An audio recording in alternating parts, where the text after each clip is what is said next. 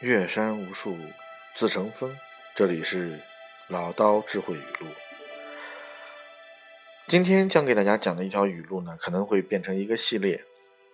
近日读书，尤其读到孔子家训当中，其中有一段：鲁哀公问政于孔子，何如斯之为庸人也？孔子所说：“所谓庸人者，心不存慎终之规，口不吐逊格之言。”不择贤以托其身，不力行以自定，从物如流，此之为庸人也。所以今天要给大家分享的第一句话就是：普通人的基本标准，或者说失败者的标准，就是心不存慎终之规。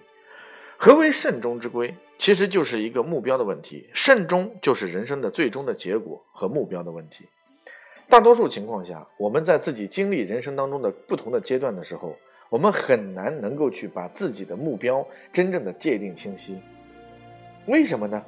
因为我们总是在用别人的思维来嫁接到我们的或覆盖到我们的思维上，我们很难能够去拥有自己真正的思维。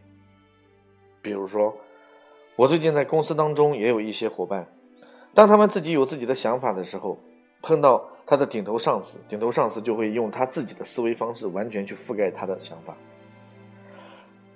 所以，大多数人没有真正的自己的目标，或者说对自己人生的目标并不真正的清晰。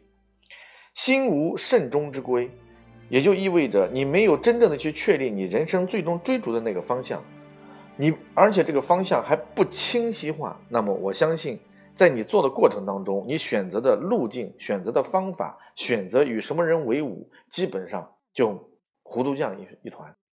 所以，心存慎终之规。所谓的慎终，它是分为远期目标。你的人生是需要成为什么样的？比如说，我给自己定立的目标。当年在大学毕业的时候，我给我同学在一起畅想未来的时候，我就告诉我的同学，我的人生目标希望能够成为一个企业家，或者是一个企业的培训导师。那么，所以我对自己的工作的选择只有五年时间。所以，当两千年到二零零六年的这个五年的时间当中，然后当我自己决定完我自己的工作之后，然后我就不会再去真正的去做打工的生意，只会做联合创业或者是做讲师的生意，这个这个工作。因此，慎终之规是来自于你对自己的定位和长期当中你要给自己做的那个角色。短期当中，你要设定自己的年度目标。我今年要挣多少钱？在物质上要有多少保障？在精神上，我要提升到什么地步？甚至在软件上，我要学习到什么样的内容？这就是慎终之规，所谓的目标感的问题。